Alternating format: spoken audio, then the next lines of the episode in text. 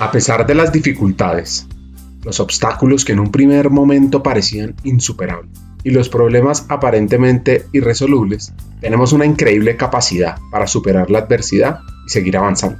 Lo que nos guía a través de las situaciones más duras de la vida es nuestra fuerza interior, esa que nos permite recuperarnos de una enfermedad grave, salir del agujero negro en el que nos sume la pérdida de una persona querida, o levantarnos tras un fracaso recomponiendo los pedazos rotos para seguir adelante. Gracias a esta, no solo resistimos la adversidad, sino que salimos fortalecidos de las circunstancias más complicadas. Este episodio es una invitación a escuchar una historia de fuerza interior, el amor de un padre, la equitación, el mundo alemán, ser pionero en lo digital, tomar decisiones difíciles y audaces, el futuro de la educación y la equidad de género. Bienvenido. Hackers del Talento, más que un podcast, es una comunidad. Una comunidad que aprende a partir de las historias de CEOs, de líderes de talento humano, de influenciadores y pensadores, donde ellos nos comparten sus aprendizajes, sus historias de vida, para que juntos humanicemos las compañías en América Latina. Disfruten el episodio.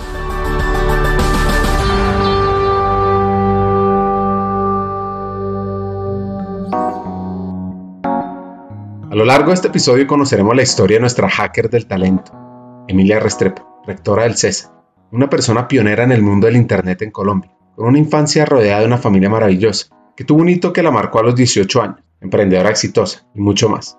Antes de conocer su vida, conozcamos cómo llegó al CESA a ser rectora. Pues mira, yo estaba en el consejo directivo del CESA, hacía parte del consejo, cuando tenemos la noticia de, pues, de que Henry va a acompañar hasta finales del año pasado, pues empieza una búsqueda muy formal, acompañado de Guter, para buscar el, próximo rector del CESA. Forma un comité de miembros del consejo para, digamos, liderar esa búsqueda, hacía parte de ese comité. Yo estaba en ese momento, ya había tomado la decisión de salir de Accenture, estoy hasta finales de septiembre en Accenture había tomado la decisión que me quería dedicar como a las juntas directivas, que hago parte. Quería dedicarme a hacer un par de consultorías en temas de transformación, pero ya más, digamos, un poco más relajado y ya tenía varias conversaciones. Y además quería estar más con mi papá porque pues mi papá tenía 92 años. Pasa que mi papá se muere el 23 de septiembre. Yo había tomado, ya iba a estar hasta el 30 de septiembre en Accenture. Y eso pues de alguna forma marca un hito muy importante para mí me voy para Nueva York a mirar temas de las consultorías en transformación, a escampar un poquito, digamos, el duelo. Y estando en Nueva York, un día me llama un miembro del consejo y me dice, oiga, usted la postularon como posible candidata a ser rectora del CES. Y me quedé callada porque era algo que no se me había pasado ni por la cabeza. Yo le dije, pues no, no sé, déjeme pensarlo porque es que no lo había ni pensado, no sé ni qué contestar. Pues me siento muy halagada y muy querido que me postuló y todo, pero es que es algo que no se me había ni pasado por la cabeza. Y bueno, ya, ya le digo que bueno, que está bien, que me sumo al proceso y empieza el proceso. Pero yo tengo que decirles que, pues claro, me parecía algo espectacular, me hacía mucha ilusión, pero yo estaba muy concentrada en lo que estaba, en las juntas, estaba en pleno proceso de organizar las cosas de mi papá, estaba empezando a pasar, pues, a estructurar lo que sería una consultoría grande en transformación digital para uno de los grupos económicos grandes de este país. En fin, yo estaba en eso muy concentrada, hacía las entrevistas, iba a las entrevistas, pero además otra vez me pasó un poco lo que me pasó cuando terminé, salí de Call y iba a entrar al mundo corporativo. Dije, pero ¿cómo va a entrar al mundo corporativo si yo nunca estaba ahí? Yo de eso no sé. Famoso lo que se conoce como el síndrome del impostor. Otra vez ese síndrome del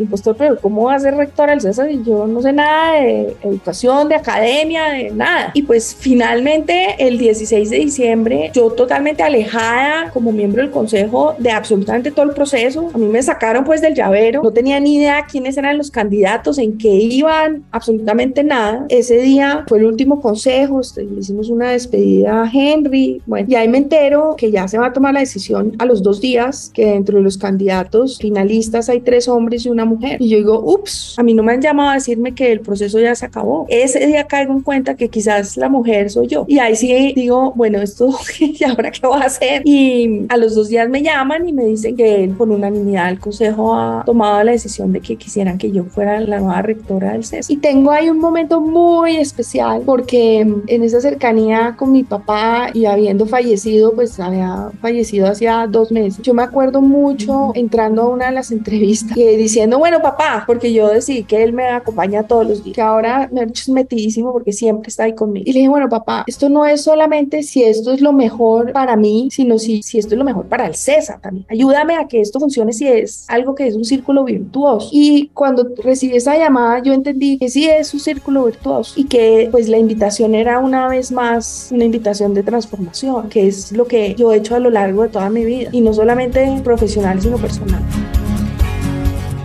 Su infancia fue cercana un padre que era un partner de vida. Yo tengo que decir que soy una afortunada, tuve una infancia, digamos que muy especial desde el punto de vista siempre rodeada de cariño, rodeada de familia, una cercanía y una relación muy especial que hoy valoro como un gran tesoro con mi papá, también cercana a mi mamá, pero mi papá mi gran amigo, mi gran ejemplo, unos hermanos durante muchos años fueron mis mejores amigos siendo un poco mayores que yo, yo somos tres, yo soy la menor y la única mujer. Ellos siempre decían que una consentida, pero no creo que tanto. Y la verdad es que disfrutaba mucho de jugar con ellos, de estar con ellos y hoy en día seguimos siendo pues, muy cercanos. Yo creo que ellos fueron como mis coach para poder enfrentar mucho de esas relaciones hacia adelante en el mundo de profesional y corporativo. Yo decía que me hacían bullying porque jugábamos todos los días y ellos creían que yo era como uno más pues jugábamos a los vaqueros y jugábamos con los piquis y bueno, yo era como, como uno más. Pero la verdad es que estaban haciéndome, y esto lo he dicho varias veces, un coaching para la vida, maravilloso. Entonces, pues las grandes lecciones es la importancia de la unión familiar, la importancia de los valores, del buen ejemplo, de la perseverancia, de la disciplina, como no desfallecer ante los momentos difíciles, pero siempre rodeado de la posibilidad de esa certeza en que uno tiene un refugio en la familia a donde llegar en los momentos difíciles y con quien compartir también los momentos más especiales. Entonces, pues tengo que declararme en eso y en muchas cosas, en realidad casi que en toda mi vida, una afortunada, porque hoy miro atrás y la verdad solamente tuve una familia amorosa que me dio buen ejemplo y no quiero hablar solamente como de mi familia directa, de mis abuelos, de mis tíos, de mis primos y la verdad es que todo eso, todas esas personas maravillosas tan cercanas, pues son los que al final también le dan a uno sus cimientos y fundamentos, esas certezas, esa seguridad ante un mundo de inseguridades, de cambios y seguramente son lo que me dieron ese cimiento para poder sentir esa seguridad y esa tranquilidad que en muchos casos se necesita uno como joven.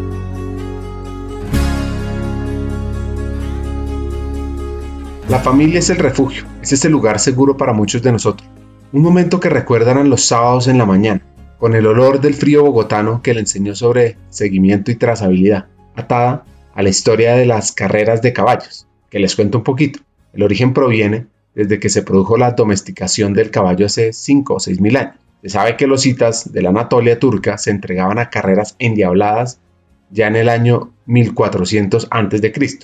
Ahora, en el año 1174, el rey Carlos II de Inglaterra organiza las primeras carreras de equinos en Europa. Recordemos que este rey también organizó el primer combate de boxeo.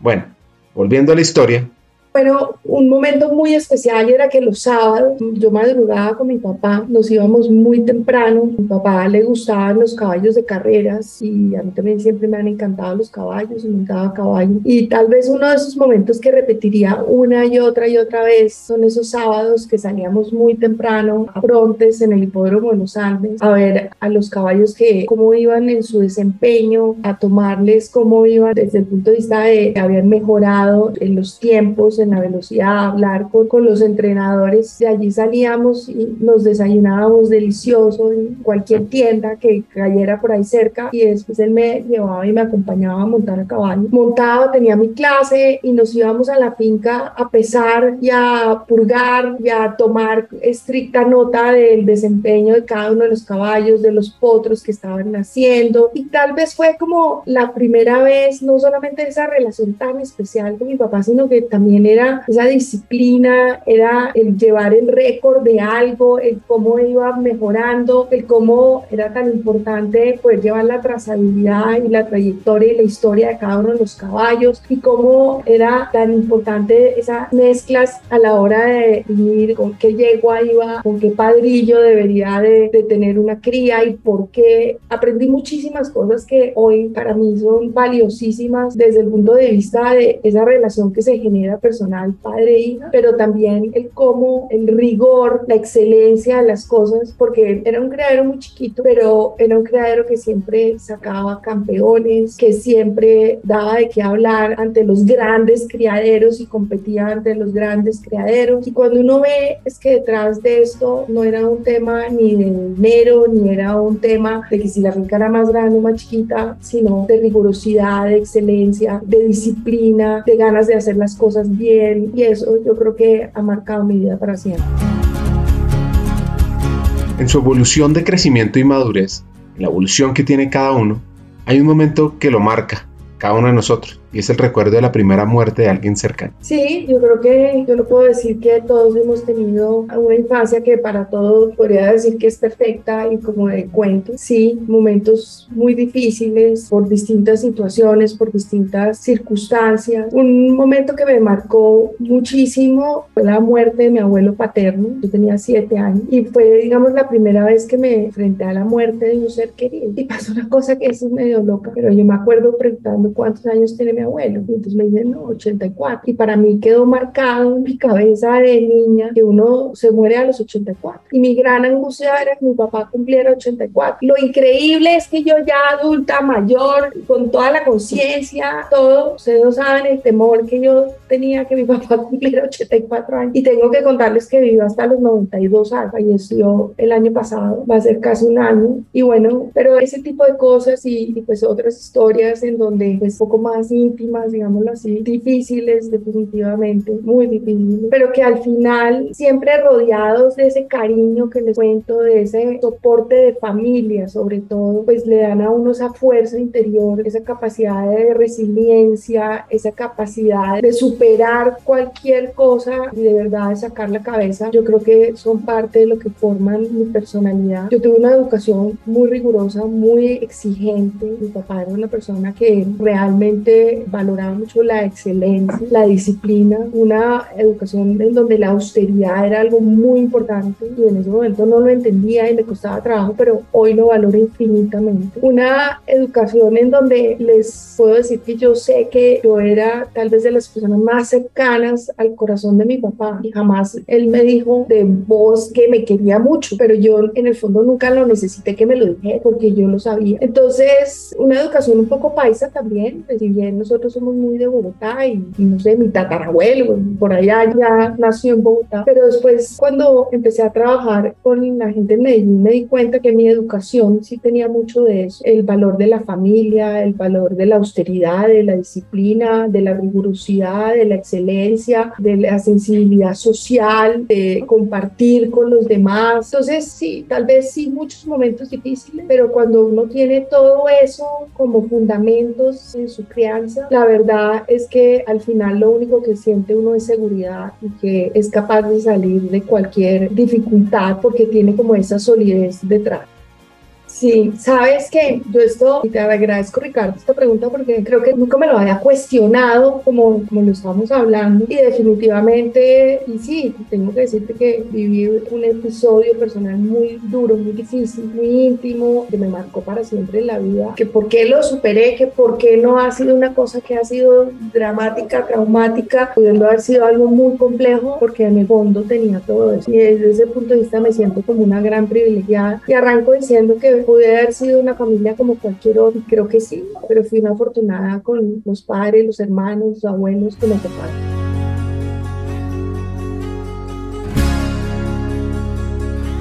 Su adolescencia la pasaba montada en un caballo, buscando siempre libertad, andar. Eso sí, llevada de su parecer. Como que yo sabía las cosas que quería. Yo arranco en Nueva Granada, era mi colegio, y pues un día digo, yo quiero hacer la primera comunión, pero así de la nada. Y llamé a un padre, un señor cercano a la familia, y le dije que me ayudara a prepararme. Y después fui y le dije, mi mamá, mira, voy a hacer la primera comunión tal día. Y ella me miraba como decía, ¿te chiflaste o qué? Sí, y lo voy a hacer en la finca porque allá había una iglesita. Y bueno, pues no tuve más remedio, yo tenía siete años. Y así han sido un poco como las decisiones en la vida. Después, una decisión que no fue mía, me sacaron de Granada, pasé al gimnasio femenino, un rollo maravilloso, pero independiente de donde yo venía, pues como no había sido una decisión mía, sino una decisión forzada de mis padres, pues yo no estaba tan contenta. Paso ya sí por una decisión mía, apoyada por una rectora maravillosa, que era doña Ana Restrepo del Corral, la rectora del femenino, que me entendió y me dio una gran lección, porque un día me dijo, pero usted, ¿por qué está tan tonta? Y le digo, porque es que yo no quiero este colegio, yo no me siento contenta aquí. Y ella me ayudó a hacer el cambio de colegio. Ella fue quien llamó a la rectora del Santa María, en ese entonces era Sister Lorraine de Monjas Benedictinas, y le dijo, tengo este caso, por favor recíbala. Y ella llamó a mi papá y le dijo, Luisito, mi papá medía 1,95 y doña Ana medía como 1,40, era su tía abuela, y le dijo, Emilia entra al Santa María a partir del próximo año y está bien. Y ahí yo me fui como encontrando como con personas en la vida y así ha sido lo largo de toda mi vida que me han sabido leer y me han acompañado en momentos como estos. Admiro profundamente a una mujer como Ana, rectora del femenino, y después entro y paso mi adolescencia en el Santa María, donde me encuentro las que hoy siguen siendo mis grandes amigas, con quien tengo una relación maravillosa. Los hemos acompañado en las buenas y en las malas a lo largo de la vida, todas pilísimas, todas ejecutivas, todas trabajadorísimas, unas mamás increíbles, unos miembros de familia maravillosos. Y la verdad es que pues es una adolescencia, digamos que normal, más bien juiciosa, porque yo venía de una familia con todo lo que les contaba hace un momento, donde había bastante disciplina. Entonces, pues yo no me atrevía, alguien me decía a mis hermanos y a mí, qué bueno que nunca fumamos, ¿no? Que tan conscientes. Y yo les decía, conscientes, lo que somos es una partida cobarde. Jamás nos atrevimos a coger un cigarrillo del miedo al regaño que nos iba a dar mi papá. Y mi papá no tenía ni siquiera que regañarnos, con una mirada eso era suficiente, quedamos todos paralizados. Entonces, pues desde ese punto de vista fue una adolescencia bastante tranquila. Lo que sí es interesante es que me casé muy joven. Yo me gradué del colegio y me caso a los 18 años, cosa que ni yo ni nadie se imaginaba que iba a pasar. Una persona casi nueve años mayor que yo y nos fuimos a vivir a Alemania. Hagamos una pausa. Pocas veces las organizaciones se enfocan en la cultura de aprendizaje o en el modelo de creación del contenido que sus empleados consumen. La obsolescencia del contenido es el enemigo número uno en los programas de capacitación corporativa. Cerca del 40% del contenido disponible en el mercado no se ha actualizado en los últimos dos años. ¿Cuándo fue que actualizaron los contenidos internos de capacitación por última vez? Hay una plataforma que ha sabido apalancarse de la economía de creación de contenidos, Udemy. Con más de 55 millones de estudiantes, Udemy es hoy por hoy el destino de capacitación virtual más grande a nivel global. Lo que hace único y diferente a Udemy es su modelo de marketplace. Expertos del mundo real pueden transmitir su conocimiento en cursos ágiles, actualizados y con el sello de calidad de la validación social de millones de estudiantes. El 74% de los cursos de Udemy han sido actualizados en los últimos dos años. Y cerramos esta pausa, continuemos con el episodio. A los 18 años, Emilia se casa. Y no solo se casa muy joven, se va a vivir a Alemania. Sí, ese país de 82 millones de habitantes donde un tercio del territorio es bosque. Alemania, como región, distinta es tan antigua como Julio César, el famoso comandante romano. César habló de Germania al referirse a la región no conquistada al este del río Rin. Distingue esta región de Francia, o sea, Galia, que ya estaba bajo su dominio. Alemania se convirtió en un estado soberano en 1871, después del establecimiento del Imperio Alemán. Antes de ese año, estaba compuesta por varios estados independientes, que estaban bajo reyes y duques. Fue el gran Otto von Bismarck que creó el concepto de una Alemania unida.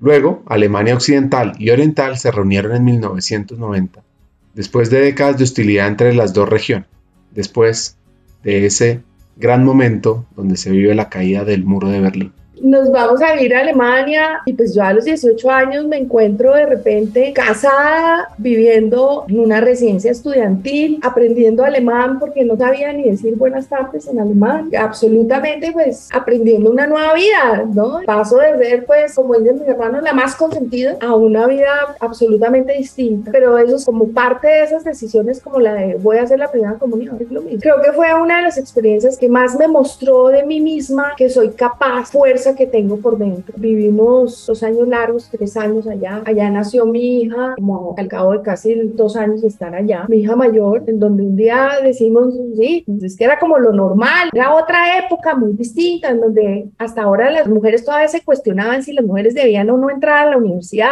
No, les estoy hablando del año 86 que me graduó del colegio. Era una época muy diferente. Nace mi hija mayor, alemán, volvemos a Colombia, tomo la decisión de, yo allá hice parte de mi bachillerato alemán, quedo embarazada, bueno, todo el tema, porque el bachillerato europeo, porque yo no, pues no podía entrar a estudiar porque pues tenía el bachillerato colombiano nomás.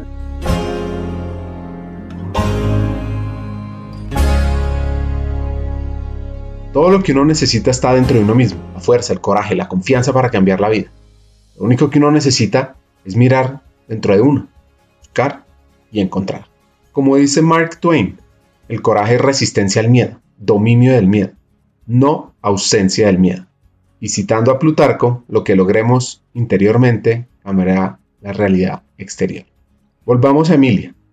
Regresa a su país, con ganas de estudiar, siendo mamá, y fíjate que mi papá me pregunta, ¿pero para qué? No, es que era otra. Y le digo, ¿cómo así que para qué? Pues porque hay que estudiar y hay que salir adelante y hay que ser independiente y hay que ayudar. Y, no, no, pero si usted ya está casada, usted ya tiene una hija, ¿para qué? O sea, no le cabía en la cabeza. Y ahí entro al CESA a estudiar administración de empresas, siendo mamá de Cristina con dos años. Además, entro a la universidad de casi 24 años, tenía 23, sí, 4 años. Entro a la universidad en tercer semestre, pues desafortunadamente, la decisión de separarnos, pero también es otra historia con mucha fuerza, mucha convicción, era lo que tanto Cristina como yo era lo correcto, creo que no me equivoco. Una persona maravillosa, un ser, tenía la culpa, digámoslo así. Y la verdad es que me encuentro otra vez con unas personas increíbles aquí en el CESA, el doctor Marco Fidel Rocha, a quien de verdad le debo mi carrera profesional. Yo no hubiera sido profesional si yo no hubiera tomado la decisión de estudiar administración de empresas en el CESA, porque pues era mamá, mujer, y encontré toda la ayuda, todo el apoyo, todo el acompañamiento en el CESA. El CESA era un CESA distinto, un CESA chiquito, más que distinto, mucho más chiquito, pero con esa esencia nuestra de la personalización, de que cada estudiante vale, eso sí que lo sentí yo con una fuerza infinita. Unos compañeros espectaculares, nos turnábamos, yo me acuerdo estudiando costos y estadísticas, turnándonos el babysitting de Cristina, porque claro, siempre estudiábamos en mi casa y ella feliz se despertaba porque ella creía que estábamos era de fiestas a las 3 de la mañana y entonces nos turnábamos la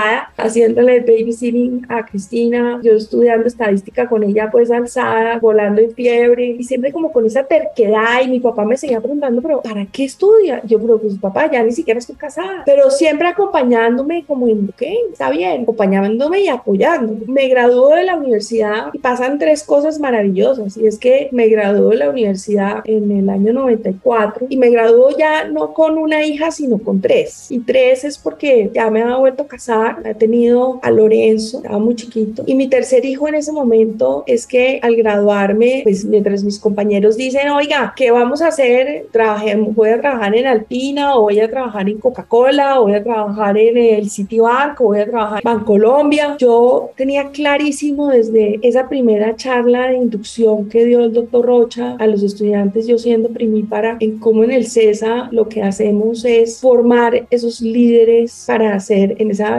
entonces no hablábamos de emprendimiento, sino empresario, para crear empresas. Y yo ese primer día sentada en el CESA supe que estaba en el lugar correcto, porque yo sabía que eso era lo que yo quería hacer. Y pues ahí nace Indexcall, la primera agencia digital de este país, como una iniciativa y tengo que decir que no fui yo la visionaria, y es que, que era mi marido, pues con quien me ha casado, me dice, oiga, yo estudio en los Estados Unidos, hay una cosa que se llama Internet que yo creo que va a cambiar el mundo. Voy a hacer aquí una aclaración para que entendamos la visión de esta pionera.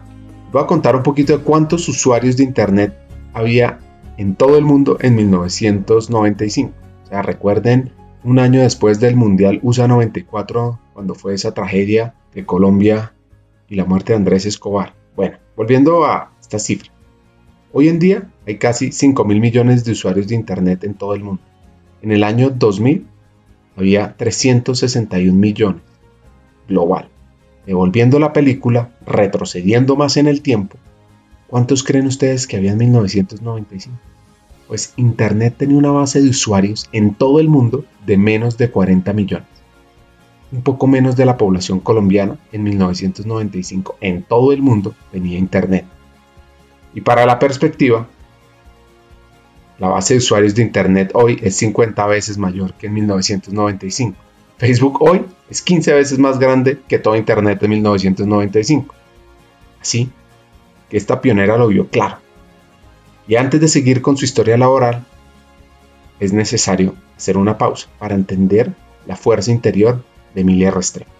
Sabes que yo tengo una particularidad, es que como que jamás me cuestiono esas cosas. Yo voy como por la vida como con la certeza de que va a estar bien. Y desde el primer día estuvo bien. Y desde el primer día fui una más de mis compañeros que les llevaba tres años, cuatro años algún. Y jamás hubo una diferencia grande ahí. Porque siempre hay como esa fuerza, esa certeza en que pues va a ser difícil, pero va a estar bien. Y estudié horas y me trasnoché horas y fue muy complejo, pero siempre estuvo bien porque tuve el apoyo de la universidad tuve el apoyo de mis compañeros, tuve el, apoyo de mi familia y esa fuerza interior, ni siquiera me cuestionaba de si debía seguir o no seguir. Y había momentos en que de verdad yo me quedaba dormida en los semáforos porque no solamente había estudiado mucho, sino mi hija había estado con fiebre tres días seguidos y yo llevaba sin dormir tres días seguidos y tenía que llegar a clase 7 a un parcial de estadística. Pero no era ningún sacrificio ni era víctima de nada, al contrario, una convicción que era lo que había que hacer. Y eso ha sido como un denominador en mi vida, ¿sabes, Ricardo? Y es que siempre ha habido esa fuerza interior. Y esto no quiere decir que es que yo he tenido un camino de laureles ni que ha sido fácil. Ha habido momentos muy complejos en la vida. Si lo miramos más hacia adelante, para mí divorciarme a, los 23 años, pues esto era un fracaso, un fracaso tremendo en una familia en donde eso no pasaba. Eso jamás había pasado en mi familia. Y era un fracaso para mí, una decepción que le daba yo a mis padres y muy complejo. Y era una mancha, quieres verlo así, ante la sociedad. Una sociedad a la que el deber ser debería estar por encima de la felicidad. el, ¿Usted por qué se separa? Porque no soy feliz, ¿no? Y eso qué importa. Entonces, muy, muy complejo, pero yo no sé de dónde siempre saco esa fuerza que me dice que sí importa, que la felicidad sí importa. Y ya no era solamente mi felicidad, mi felicidad y la de Cristina.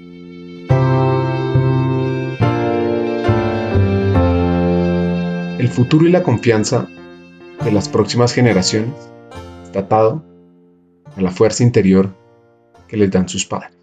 Y que una madre esté bien significa que una hija estará muy bien. Absolutamente. Y entonces, pues es ese balance entre si lo correcto para Cristina era estar al lado de unos padres, ambos maravillosos, buenas personas, todo, pero absolutamente infelices, ¿no? Entonces yo me pregunto, ¿qué es disfuncional? Un hogar disfuncional es un hogar donde los padres están separados, pero velan por sus hijos de una manera amorosa, armónica, o disfuncionales en donde los padres están juntos bajo el mismo techo y hay cero conversación, empatía. No es fácil y juzgar yo sí hay algo que sí he aprendido, Ricardo, es a no juzgar, porque nadie sabe con la sed que vive el otro. Entonces, ¿para qué juzgo? ¿Para qué critico? ¿Para qué señalo? Porque nadie sabe con la sed que vive el otro, los esfuerzos que tiene que hacer para lograr, entonces su contexto familiar para llegar a donde está en un momento dado y, y por qué es el adulto, por qué se ha convertido en el adulto que uno considera que es una, puede señalarlo como mala persona. Entonces, es muy difícil porque la vida, así que el diablo está en los detalles y nadie sabe cuáles son los detalles de cada una de las personas que hacen que pues haya momentos que sean difíciles y que definitivamente estén formando y forjando la personalidad de ese adulto. Ya conocimos la fuerza interior de Mil, ya hemos visto varios episodios.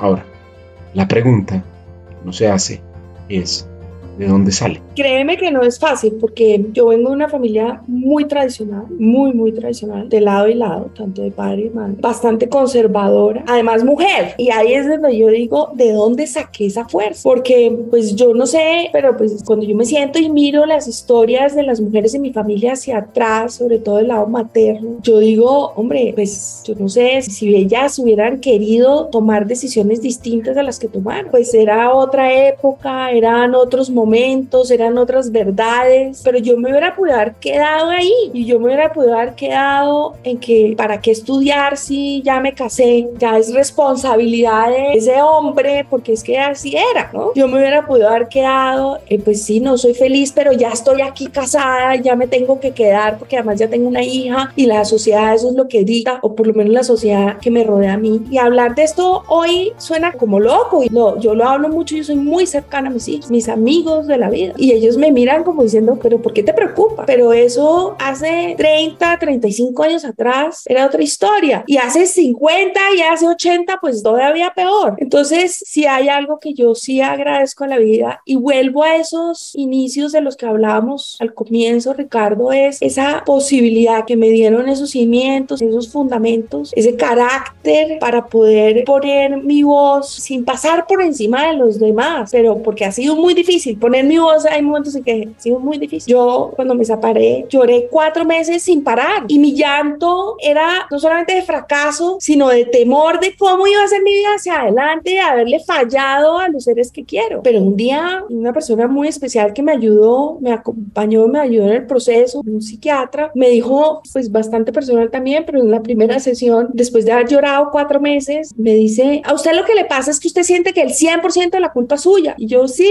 sí, eso es lo que me pasa. Me dice, no, le quiero decir que usted solamente tiene el 50% de la culpa. Y ese momento dejé de llorar porque entendí, la vida es así, la vida es compartida, las culpas son compartidas, los triunfos son compartidos y automáticamente paré de llorar. Y paré de llorar no porque, porque no tuviera culpa, sino porque entendí, claro que yo tengo responsabilidad, claro que hay consecuencias, claro, pero que hay que ser valiente a la hora de tomar decisiones. Y ahí hay otra cosa importantísima que también he aprendido y es que uno tiene que estar seguro que uno está tomando las decisiones por las razones correctas. Cuando uno está tomando las decisiones por las razones correctas, las posibilidades de equivocarse son mucho menores, porque seguramente se puede equivocar y uno puede uno haber dicho cómo soy de bruto, pero cuando uno vuelve a esas razones por las que tomó una decisión y son las correctas, como que uno dice, ah, no, ya me acordé. Y sí, pareciese que está mal, pero no está bien. Yo tomé esta decisión por la razón correcta. Yo hice todo ese esfuerzo de entrar a la universidad y estudiar durante cinco años contra viento y marea, porque no fue fácil, por la razón correcta, porque yo quería ser una profesional, porque yo quería ser una persona independiente, porque yo quería ser una persona autónoma, porque yo quería querer sin tener que depender. Y eso era una frase que para mí era valiosísima, ¿no? Yo quería ser feliz sin tener que tener que estar allí, sino simplemente porque quería. Y eso no solamente en, en lo personal, sino en lo profesional, en absolutamente todo. Y hoy tengo que decir que creo que lo estoy logrando, como dirían, porque pues, la vida da muchos vuelos, pero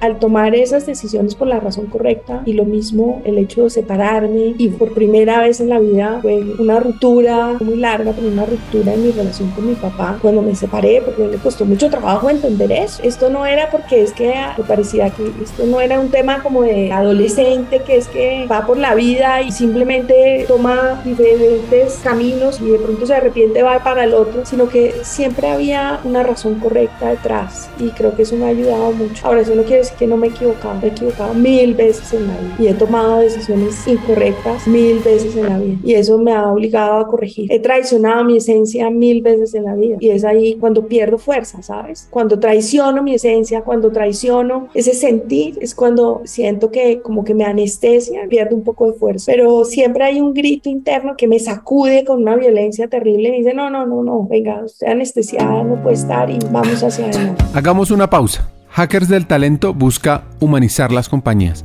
compartir experiencias y mejorar la realidad laboral en Hispanoamérica.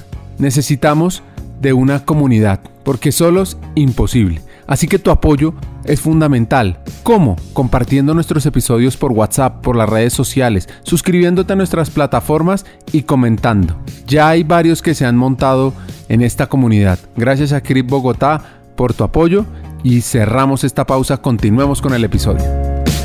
Emilia, gracias por contarnos esta parte de tu vida, por inspirar y por permitir hablar mucho sobre fuerza interior, que va a explicarlo en detalle qué significa. Es un recurso psicológico que promueve el bienestar y facilita la curación. Es esa capacidad para protegernos ante la adversidad manteniendo una actitud positiva, esperanzadora y optimista que nos permite proyectarnos al futuro confiando en nosotros mismos para lidiar con el problema. Y esto se basa sobre tres pilares fundamentales. Resiliencia, que es esa fuerza que nos empuja hacia la supervivencia, incluso en las condiciones más difíciles, y que se alimenta de confianza en nuestras capacidades y recursos para salir adelante, que tiene que ver mucho también con perseverancia y flexibilidad. Sentido de la vida es el segundo pilar, y es esa capacidad para encontrar un significado a nuestra vida, para explicarnos lo que nos ocurre y comprender las circunstancias más difíciles. Implica la plena conciencia de que somos libres para elegir nuestra actitud ante lo que sucede. Y por último, autotrascendencia, que es esa capacidad para moverse intra, inter y transpersonalmente más allá del yo, que implica trascender los intereses personales de manera que podamos asumir una distancia psicológica que nos ayuda a poner todo lo que nos ocurre en perspectiva, para ir un paso más allá de la preocupación. Y de esta manera, atravesamos periodos difíciles sin venirnos abajo, asumiendo las dificultades con mayor interés. Volviendo a la historia, ¿cómo fue esa primera compañía de consultoría en estrategia digital? ¿Cómo fue ese proceso de ser pionero en un mundo que pocos lo veían?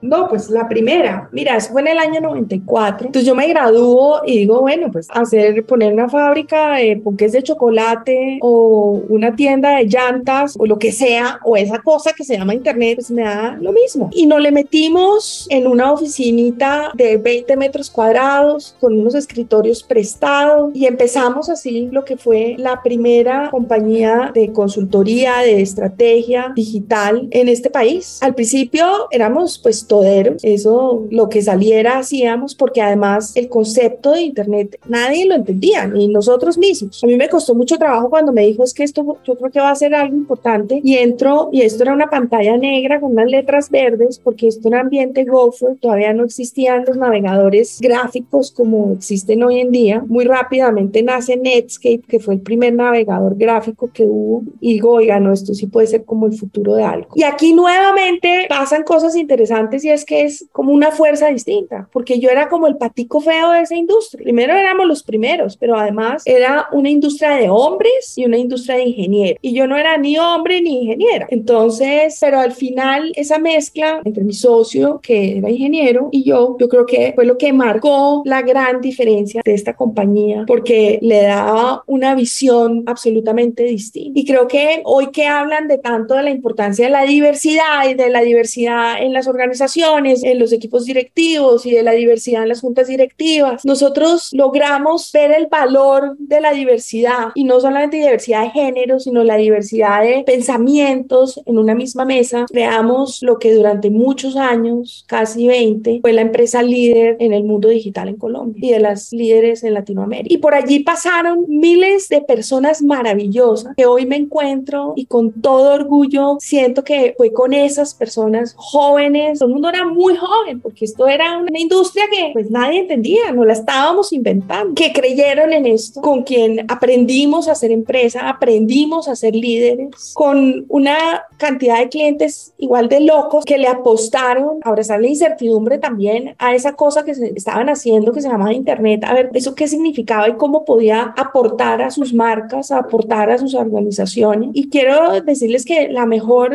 universidad que he hecho yo en mi vida, pues han sido esos años de trabajar con clientes, de trabajar con estos equipos, de equivocarnos una y otra vez, pero de corregir el rumbo muy rápidamente, de tener que tomar miles de decisiones en un solo día. A mí por la noche salíamos a comer a veces y me decían, ¿a dónde quiere ir? Y yo decía, es que no quiero tomar una decisión más. No me pregunten, tomen, digan ustedes a dónde quieren ir a comer. Yo no quiero tomar una decisión más. En donde teníamos que inventarnos una industria, entonces era entender un una necesidad, una dificultad, un problema que pueda tener nuestro cliente y ver cómo a través de la tecnología, a través de la cosa que se llamaba Internet, podíamos apoyar, apalancar esa solución y siempre con una palabrita, con una frase en la cabeza y era cómo hacerle la vida más fácil a nuestros clientes a través de la tecnología. Y hoy, más de 25 años después, si tú me preguntas cuál es para mí la definición de la transformación digital, es hacer la vida de las personas más fácil. Entonces, pues la verdad fue una época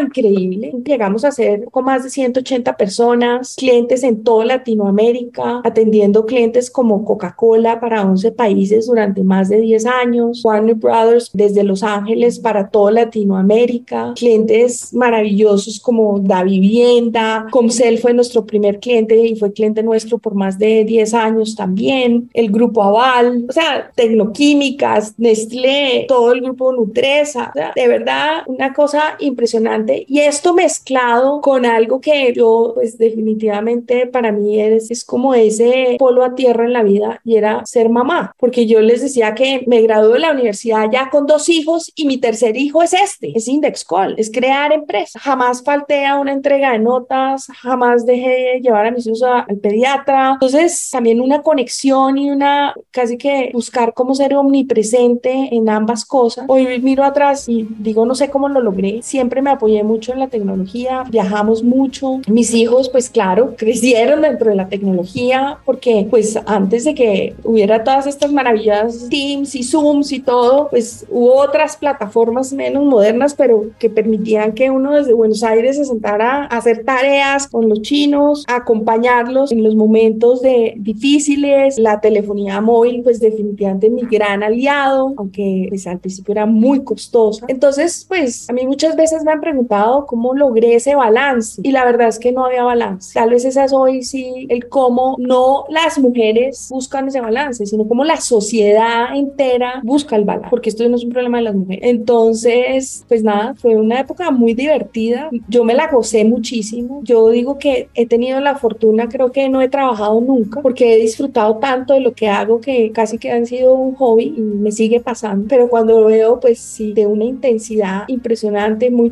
pocas horas de sueño. Afortunadamente nunca he dormido mucho, he madrugado mucho siempre, pero hoy miro atrás y me siento muy satisfecha de ver cómo pasaron por allí tantos jóvenes que hoy además están en posiciones muy importantes, que han seguido construyendo y dándole al país todos esos cimientos que dejamos allí para la formación de este mundo digital en Colombia, cómo vimos nacer muchos emprendimientos adicionales a nosotros, cómo vimos florecer muchas empresas a las que los ayudamos a entender cómo usar la tecnología para beneficios reales y generar valor a sus negocios. Entonces, pues fue una época, Ricardo, muy, muy emocionante porque nos estábamos inventando una industria entre todos. No solamente estábamos haciendo empresa, no solamente estábamos haciendo país, sino nos estábamos inventando una industria. Hace poco me encontré con Freddy Vega, el creador y emprendedor de Platzi. Cuando supo quién era yo, muy generoso, me dice, oiga, gracias, porque ustedes fueron los que impulsaron este mundo digital en Colombia. ¿Sabes? Nunca había pensado en eso. Eso pasó hace dos semanas y fue muy generoso de parte de él esas palabras, sobre todo viniendo de él. No éramos nosotros los socios, sino fue todo Indexcol, todo ese motor de personas maravillosas que pasaron por allí, todos esos clientes maravillosos que nos creyeron, porque es que esto era muy difícil. Había 50 mil abonados a Internet conectados análogamente a través de Saitel, creo que eso era la Universidad de Los Ángeles, imagínate, así empezamos.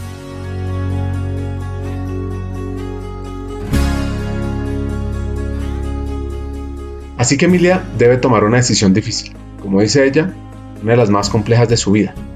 Sabemos por qué las decisiones pueden ser tan difíciles, porque lo que está en juego para uno es particularmente alto, porque hay dos o más opciones que pesan lo mismo en nuestra mente, o porque esa decisión trae recuerdos o miedos pasados. Lo bueno que Emilia tiene una fuerza interior y ganas de trascender.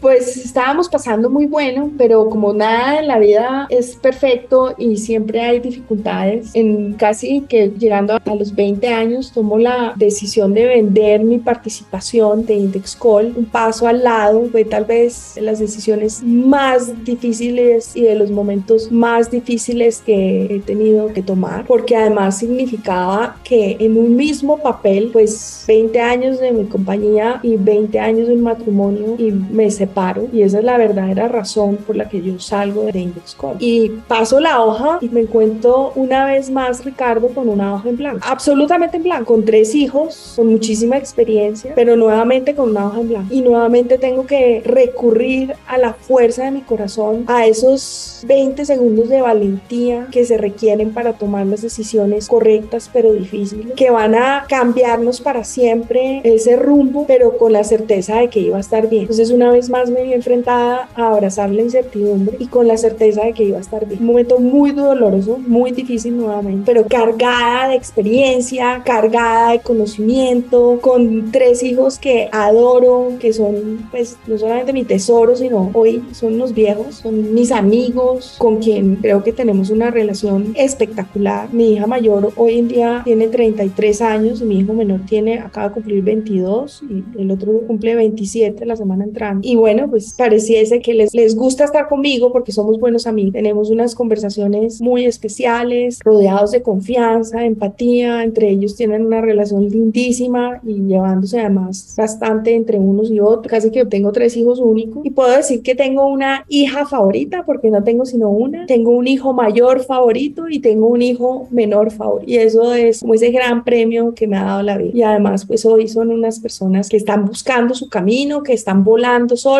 y que están mostrándome que esos cimientos y esos fundamentos que tanto luché por darles, porque quería como devolverle a la vida lo que la vida me había dado a mí en esa niñez y en esa adolescencia. Y tengo como esa satisfacción, por lo menos, de creer que estuvo bien.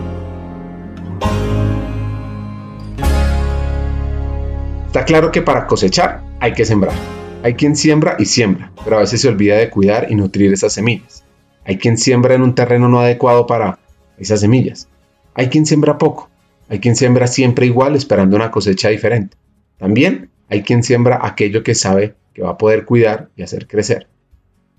Todas estas imágenes nos llevan a distintas situaciones que tanto clientes, colegas, como yo mismo vivimos en nuestras empresas. Pasaron varias cosas. Uno, la generosidad infinita de la gente. Mira, tengo, no hace mucho me encontré una carpeta donde tengo todos los correos. Yo mandé una carta a todos los clientes a, contándoles pues que me iba, que dejaban muy buenas manos la compañía con mi socio y pues que yo me iba. Y la respuesta es que todavía me conmueve el corazón. Fueron miles, pero miles, no estoy siendo exagerada, de correos dándome las gracias, manifestando todo su agradecimiento, su cariño, su apoyo, su admiración. O sea, es que me conmueve el corazón, Ricardo. Una avalancha de cariño que no me la esperaba. Diciéndome que quería, que cómo me ayudaban, que si quería irme a trabajar con ellos, mi competencia, diciéndome que si iba a arrancar otro negocio que me prestaban unos espacios en sus oficinas, si quería para que yo montara otra compañía. O sea, no te imaginas lo que fue eso. Y como te decía, hace unos pocos meses me encontré encontré otra vez ese archivo y estuve leyendo algunos de los mensajes y es realmente conmovedor. Y ahí yo digo que me di un sabático, alguien que quiero mucho me dice que es el sabático más chimbo que existe, porque pues la verdad es que el sabático fue reunirme con mucha gente. Yo llevaba 20 años viendo como un grupo de, de un bosque y quería ver como la montaña completa. Entonces esto yo me desayunaba un día con una persona, almorzaba con otra, tratando de entender además para dónde iba y después entendí que eso es algo que he hecho toda mi vida y es que yo hago scouting todo el día y yo estoy, pareciesa que distraída, pero yo estoy observando el mundo todo el día. Y entonces en ese proceso, pues digo, pues no, yo me quiero lanzar a seguir emprendiendo en temas digitales porque es lo único que sé, yo no sabía de nada más. Y ahí me convierto como en la niña linda de la industria y me empiezan a invitar a hacerme una cantidad de ofertas maravillosas, de una generosidad, pero a todo le dije que no. Y la razón por la que le dije no era porque yo sentía que no sería justo con esas empresas, que mi alma no estaba con la fuerza que necesitaba para poder darles todo lo mejor de mí, que no va a estar bien. Y además también entra una etapa como de inseguridad en donde, ¿cómo voy a entrar al mundo corporativo si yo de eso no sé nada? Entonces entra una etapa como de inseguridad de mí mismo, pero pasa rápido desde el punto de vista en que empiezo a llenarme de información, a estudiar. Yo dije que no iba a estudiar medicina porque me iba a tocar estudiar toda la vida y creo, Ricardo,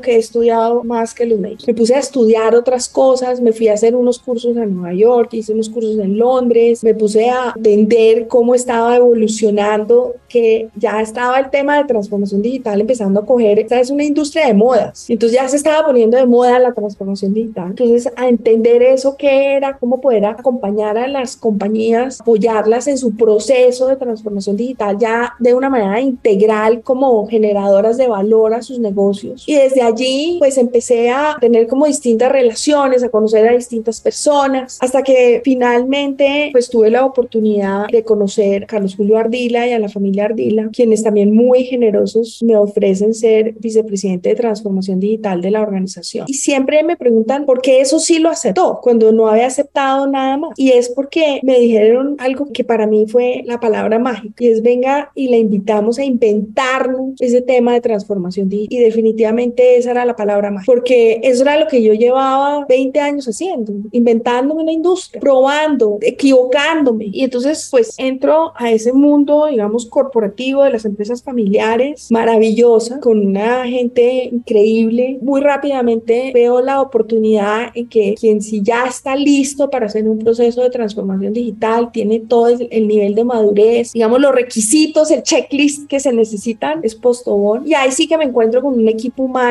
increíble, que hoy siguen siendo no solamente mis colegas, sino grandes amigos. Y por primera vez veo el valor, porque cuando tú eres emprendedor, trabajas muy solo y te toca aprender solo y te toca inventarte la rueda. Y veo el valor de trabajar en estos equipos en donde hay personas tan profesionales, seres humanos tan especiales. Cuando yo me sentaba en ese comité ejecutivo de presidencia de, de Postobón, yo de verdad no podía creer las personas tan impresionantes que estaban ahí sentadas y que éramos un verdadero equipo y que estábamos pensando todos con un mismo propósito. Entonces empecé a descubrir ese mundo corporativo, un jefe maravilloso, presidente Postobón, y empezamos a poner en marcha la transformación digital de Postobón. Pero esto no es un logro mío, esto es un logro de todo ese equipo, del equipo que trabajaba conmigo directamente, de ese equipo directivo, de ese líder maravilloso que es Miguel Escobar, el presidente de Postobón, y que si había incertidumbre, todo, todos teníamos incertidumbre,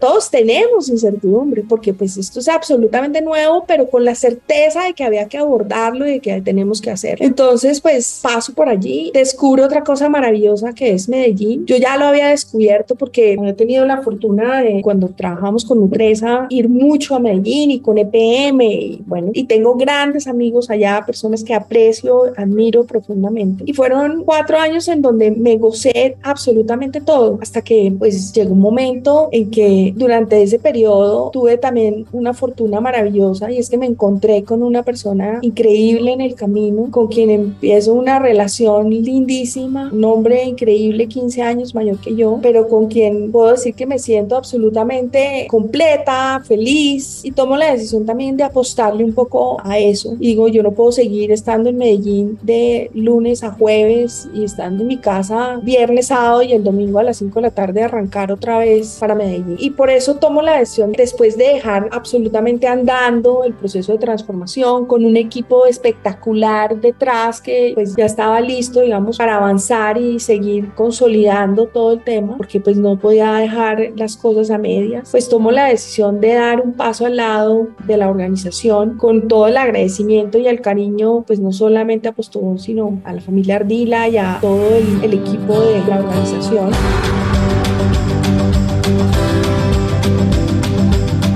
En el 2009, cuando el Machine Learning está conectado con la inteligencia artificial, la realidad virtual despega, el Internet de las cosas se dispara, se fortalece blockchain, Emilia pasa a ser Business Advisor en Accenture. Arrancó como emprendedora, luego se fue transformando al mundo corporativo. Luego llega al CESA, ser la primera mujer rectora de esa institución. Como vimos al comienzo de este episodio, con una gran motivación.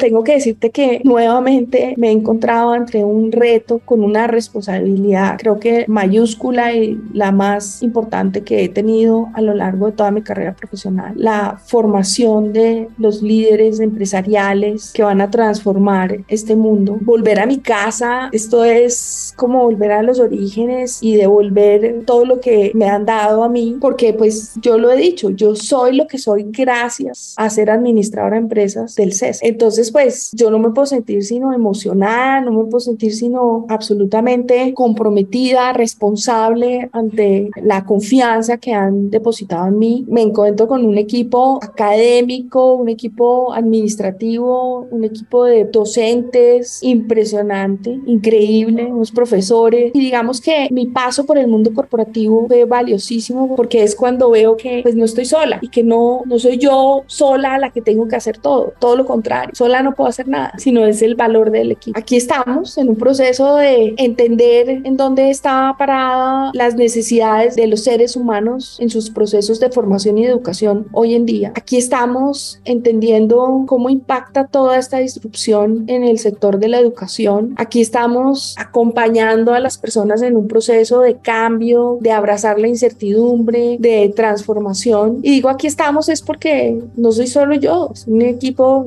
de los vicerrectores, los directores, los docentes, el consejo directivo, el cuerpo de lectores. Esto lo hacemos entre todos. Estoy muy contenta, un reto enorme y otra vez me encuentro a mí misma trabajando 24 horas del día, pero absolutamente feliz. Por eso digo que siempre he sido una afortunada, que pues siempre he tenido la oportunidad de trabajar en lo que me gusta. Y quizás la responsabilidad va más allá de no solamente formar a estos estudiantes, sino liderar con el ejemplo. Y liderar con el ejemplo no solamente hacia el equipo, sino también mostrarle a todos estos jóvenes estudiantes del CESA y a todas estas personas que quieren hacer formación ejecutiva en el CESA para mejorar destrezas, desarrollar competencias, mejorar sus posibilidades de su carrera, como si se puede. Y ser ejemplo de vida de eso. Y que no, no es porque sea fácil, sino porque pues hay que tomar las decisiones por las razones correctas. Y siempre es ser muy fiel a su esencia.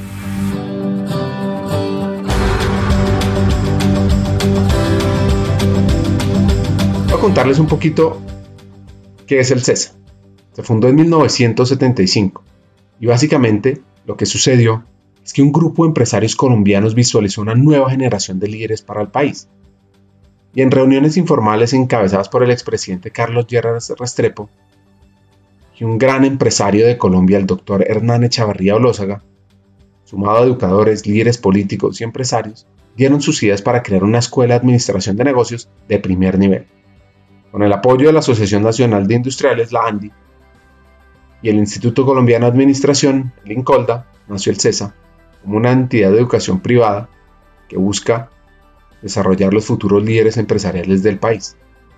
Pues bueno, Emilia, siendo una emprendedora en una institución educativa, tiene una visión interesante, necesaria, sobre la evolución de la educación eso que me pasó a mí, que he estudiado toda mi vida, eso sí que es una realidad. Y es que cuando pensamos que los seres humanos ya nació la persona que va a vivir más de 150 años, no podemos pretender que la educación de una persona termine a los 25, 30, 35, se hace una maestría, un doctorado y que ya se quedó formada. Hoy más que nunca tenemos que desarrollar nuestras competencias, nuestras destrezas, nuestras habilidades a lo largo de la vida, porque además podemos tomar rumbos distintos en un momento dado. La vida hoy en día sí que es muy larga entonces, hoy tenemos es que ver cómo vamos a realmente acompañar al individuo a lo largo de la vida en su formación, construyendo unos cimientos, unos fundamentos muy fuertes en ese pregrado, pero cómo también a una persona mayor acompañarlo para seguir siendo una persona productiva hacia adelante, desarrollando y acompañándolo en sus intereses y en sus necesidades. Cómo desde niño poder acompañar en la formación de desarrollo de esas habilidades blandas, en esas habilidades de liderazgo entonces, vamos a un modelo de lifelong learning, vamos a un modelo en donde el estudiante está realmente en el centro, el estudiante y el docente. Y el que el estudiante esté en el centro no significa solamente que tenga una experiencia maravillosa en su proceso de educación, sino un entendimiento profundo de sus necesidades para poderle dar lo que el CESA siempre ha dado y ha sido uno de sus diferenciadores, que es la educación personalizada. Hoy más que nunca tenemos que entender que estamos en un mundo y en un entorno global globalizado. Entonces, el tema de internacionalización, pues también es fundamental, pero además es entender cómo vamos a jugar en ese modelo de internacionalización. No solamente en la movilidad de nuestros estudiantes, de nuestros profesores, en las alianzas que hagamos, sino cómo también esa globalización, pues es como de algo que se da de manera natural hoy en día y que tenemos que asumirla de esa manera. Entonces, al final, pues nosotros somos la escuela de negocios quizás más relevante del país, pero cómo convertirnos también en la escuela de negocios más relevante de Latinoamérica. Cómo acompañar a los individuos a lo largo de la vida en modelos de lifelong learning. Mire esta nueva realidad del mundo virtual, del mundo híbrido y eso qué significa y cómo nos va a impactar a nosotros en la educación. Desarrollar capacidades digitales y de innovación pedagógica en nuestros docentes. Cómo asegurar la excelencia académica que ha caracterizado al CESA y que definitivamente es uno de nuestros grandes, no solamente valores, sino de nuestros grandes compromisos y responsabilidad con nuestros estudiantes. Entonces, pues el desafío es mayúsculo, pero muy emocionante porque no estoy sola, sino rodeada de un equipo maravilloso. No puedo seguir este episodio sin decir que el CESA ha venido impulsando una iniciativa fundamental. Un programa para que más mujeres lleguen a juntas directivas, consejos asesores, para equilibrar esa balanza de participación de las mujeres en el mundo laboral y en la toma de decisiones de las grandes compañías en Colombia. Así que felicitaciones por ese trabajo que están haciendo. Bueno, para ir cerrando el episodio, Anotemos estos hacks, saquen su libreta, oigan este par de consejos. Hay uno y es que uno no puede traicionar su esencia. Hay que creer en sí mismo, en esa vocecita que allá atrás nos está diciendo que a veces queremos hacernos los sordos y no oírla, pero la verdad es que siempre sabemos la respuesta y nunca traicionar su esencia, que eso anestesia al alma y no nos permite ser felices uno que me encanta y es siempre se necesita 20 segundos de valentía para tomar las decisiones por las razones correctas. El episodio de hoy con Emilia es una reflexión, por supuesto, de la vida, y más que nada de hacks de crecimiento interior y profesional. Aquí vienen los tres principales. El primero, la fuerza interior la tenemos todos. Es importante fortalecerla cada día con temas de amor propio, rodeándonos de gente que nos quiere y construyendo y guiándonos hacia unos sueños indestructibles. 2. El futuro de la educación es un futuro de aprendizaje durante toda la vida.